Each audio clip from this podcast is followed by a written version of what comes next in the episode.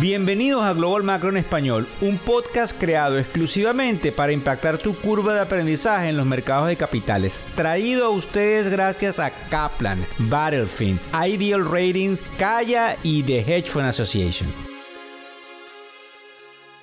Lunes 15 eh, de mayo del año 2023. Buenas noches, buenas tardes o buenos días, dependiendo de dónde nos estás escuchando. Eh, vamos con un podcast corto, un poco más institucional de lo normal donde probablemente eh, ustedes tienen que entender en algunos aspectos a qué se somete el manejador de fondos, sobre todo durante el fin de semana, donde existe un vacío de la posibilidad de nutrirse de información directamente de Bloomberg o de CNBC, digamos desde el punto de vista de los comentaristas tradicionales de lunes a viernes. Entonces, indudablemente una de las cosas más impactantes de ese vacío es donde hay una recolecta de información que se convierte en una especie de catalizador que afecta eh, la composición del portafolio. El portafolio, eh, indudablemente, cuando es generado, eh, tiene una cantidad de componentes desde el punto de vista global macro, donde hay inflación, donde hay crecimiento y política monetaria y donde nos encontramos en el ciclo. Ahora bien, día a día, esa narrativa es indudablemente afectada por los eventos. Los eventos son cualquier tipo de cambios en, cierta eh, dinámica que vulgarmente pudiésemos decir que son las noticias. Pero fíjense bien, aquí lo importante y lo interesante es lo que estos eh, compañeros manejadores de dinero tienen que evaluar. Y entonces al hacer una barrida de cuáles serían los medios de comunicación más importantes, los,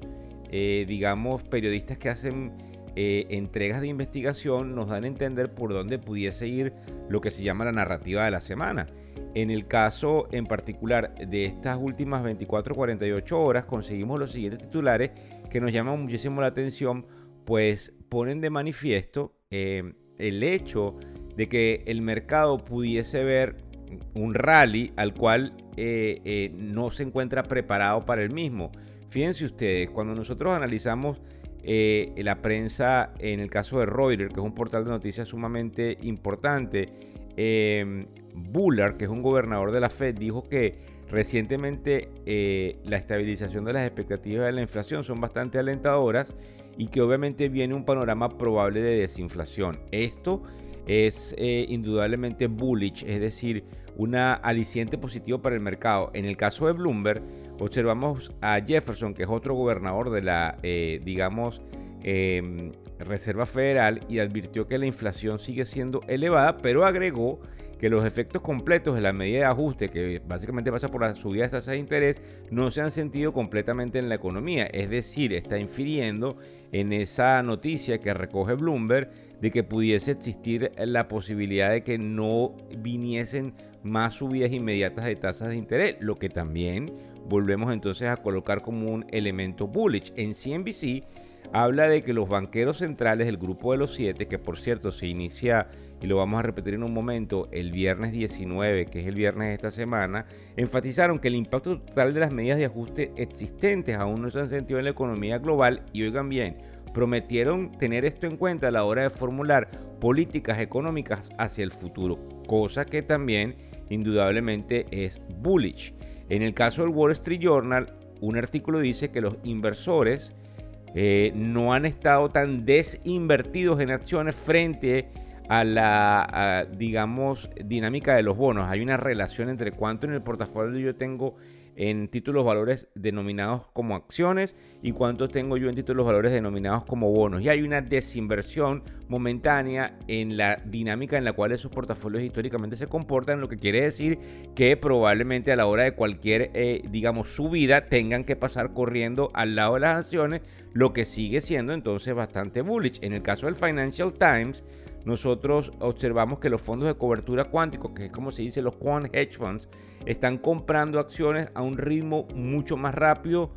que no se veía durante los últimos 10 años. Esto en la última semana, mientras que probablemente algunos portfolio managers, como se llaman los PM, portfolio managers, se mantienen al margen debido a las preocupaciones macro que traemos a colación, como por ejemplo, indudablemente donde nos encontramos en el ciclo y probablemente le entrada una recesión, pero los que, son, los que son más estratégicos y dinámicos, como es el caso de los tácticos hedge funds, están comprando y esto también entonces es un aliciente bastante bullish. En el caso de Barron, tenemos que las, oigan bien, increíble lo que conseguimos en la semana. Las acciones se están preparando por una ruptura ah, alcista y es hora de que los inversores comiencen a prepararse para un proceso de desinflación y probablemente un fin del endurecimiento de las medidas de la Reserva pues, Federal, algo que sigue siendo interesante para las acciones y Em, nos llama eso muchísimo la atención porque también recuerden algo, los medios de comunicación tienen una narrativa per se, son quienes dominan la dinámica, entonces este, no sabemos si todas estas narrativas son, como diríamos, una teoría conspirativa, pero cuando nosotros nos encontramos en los mercados y ya los vamos a ver, vamos a ver qué está pasando en el mercado de futuros. Eso quiere decir que indudablemente si oyes el podcast, al final del día probablemente podrías ver una película de qué pasaba a las 7 y 44 de la mañana, que es la hora en la cual eh, yo estoy haciendo todas estas eh, aseveraciones. Fíjense ustedes, en Axios, que es otro portal interesante, nosotros observamos que los pagos de los préstamos estudiantiles en Estados Unidos se reanudarían, algo que entonces no es bullish, porque tú estás desviando la liquidez, tú ahora le pones una carga a una cantidad de millones de, de personas que tienen créditos estudiantiles y obviamente la liquidez no se va a otros lugares que terminan de permeabilizar una presión en el mercado de capitales. Pero es positivo porque entonces tú estás eliminando una fuerza interesante inflacionaria lo que entonces pudiesen decir algunos que es bullish. Fíjense ustedes, antes de que pasemos al mercado, que me sorprende en dónde estamos en la apertura eh, o en la preapertura, hay cinco cosas interesantes que también los institucionales tienen que eh, exactamente ponerle el ojo, porque tiene eh, una, digamos, una marcada posibilidad de afectar no sé si momentáneamente, pero definitivamente afectar la dinámica del comportamiento del portafolio. Por ejemplo, en la economía china, hoy lunes, esta noche, nosotros vamos a saber los, digamos, índices de las ventas de los minoristas y de la producción industrial. En el caso de la economía americana, hay un informe que se llama el Empire Index y el Philadelphia Index que desde el mes de mayo pudiese salir entre hoy y el jueves respectivamente. Y eso nos afecta en el, en el momento en el cual salga eh, cómo nosotros debemos afectar, perdón, cómo nosotros debemos analizar eh, el impacto de por dónde va la economía, porque los indicadores lo que hacen es decirnos por dónde eh, van normalmente los tiros desde el punto de vista del ciclo. Eh, la venta de minoristas también llega el día de mañana, que es lo que sucedió en abril. Se sabe el mes inmediato siguiente y es interesante ver por dónde va eso porque nos indica cómo fue la fortaleza del consumo de eh, la dinámica de los Estados Unidos, que como ustedes saben es una economía que se basa eh, en el consumo. En cuanto al FED, hay una cantidad de, digamos, oradores, de los, los gobernadores hablan, y los gobernadores que son los miembros de la Junta Directiva, pongámoslos así, la Reserva Federal tiene una dinámica de hablar y afectar a los mercados, pero lo más interesante es que el viernes eh, es cuando habla Powell a las 11 de la mañana. Entonces a las 11 de la mañana del viernes él puede decir algo que afecte de una manera u otra el mercado de capitales y esa es la narrativa a la cual nosotros nos exponemos como, digamos, manejadores de dinero institucional. Eh, la cumbre del G7, que es el grupo de los siete, los países más importantes del mundo, empieza el viernes, pero fíjense ustedes que otra cosa es fundamental que está afectando todo esto, eh, las negociaciones sobre el techo de la deuda. Entonces Biden convocó una reunión mañana, pero todo se centra obviamente en la reunión entre él y Kevin McCarthy, que es el Speaker of the House, que es un republicano que está en la Cámara Baja del Congreso. Sin embargo, quien tiene las riendas es Mitch McConnell, que es el señor eh, un poco, eh, digamos, mayor, al igual que Biden, que es el representante o el líder de la minoría republicana en el Senado. Entonces es muy interesante porque si ustedes prenden la televisión, observan cómo hay algunas posibilidades de que se llegue a un preacuerdo y eso sea una dinámica que le eche gasolina a los mercados, a los cuales vamos a pasar de inmediato. Fíjense ustedes, a las 7 y 47 de la mañana del este de los Estados Unidos, el mercado está subiendo 133 puntos en el Dow Jones. Eso es una preapertura. Es importante porque no podemos inferir que específicamente son los titulares, pero las máquinas también están eh, eh, tomando en cuenta el análisis de la dinámica de esas noticias. En el caso del petróleo, el petróleo eh, está también subiendo. Recuérdense que cuando el petróleo sube también me afecta la partecita de la pizza que está en energía y que presiona los índices también al alza. En el caso de los bonos,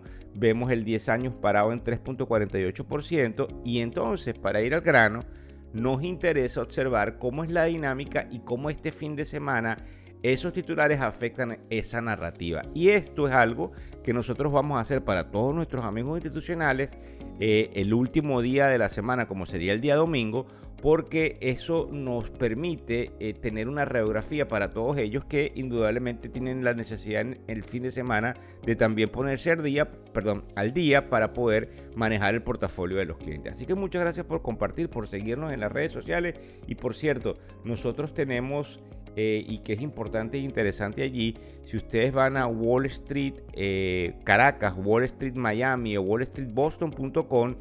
eh, un acuerdo importantísimo entre el Nasdaq Foundation, el Commonwealth Institution y factores económicos, donde se le pudiese entregar a quienes califiquen 150 dólares en una eh, eh, cuenta de inversiones. Y lo interesante aquí es que está totalmente dirigido a las familias hispanas. Así que por favor pasen la voz. Vuelvo a repetir, Wall Street Caracas, Wall Street Miami y Wall Street Boston.com y allí pues se abren una cantidad de eh, abanico de, de perdón, de, de preguntas que deben seguir dentro de la dinámica para ver si pudiesen calificar. Así que muchísimas gracias a todos por compartir toda esta información. El podcast Global Macro y de Factores Económicos ofrece una visión global de los mercados de valores y dicho análisis es producto de la compilación traída por diferentes fuentes de investigación de mercados institucionales. Por motivos y declaración regulatoria, este podcast no debe ser interpretado como una recomendación precisa en inversiones, bien sea en productos y o vehículos financieros. Y además, sugerimos consultar con su respectivo asesor particular de inversiones o su equivalente en caso de suscitarse cualquier duda que pudiese derivarse de nuestra fuente informativa. Este podcast es narrado por Víctor Hugo Rodríguez, quien es un conocido profesor y comunicador financiero, cofundador de la plataforma educativa ilafin.com. Muchas gracias.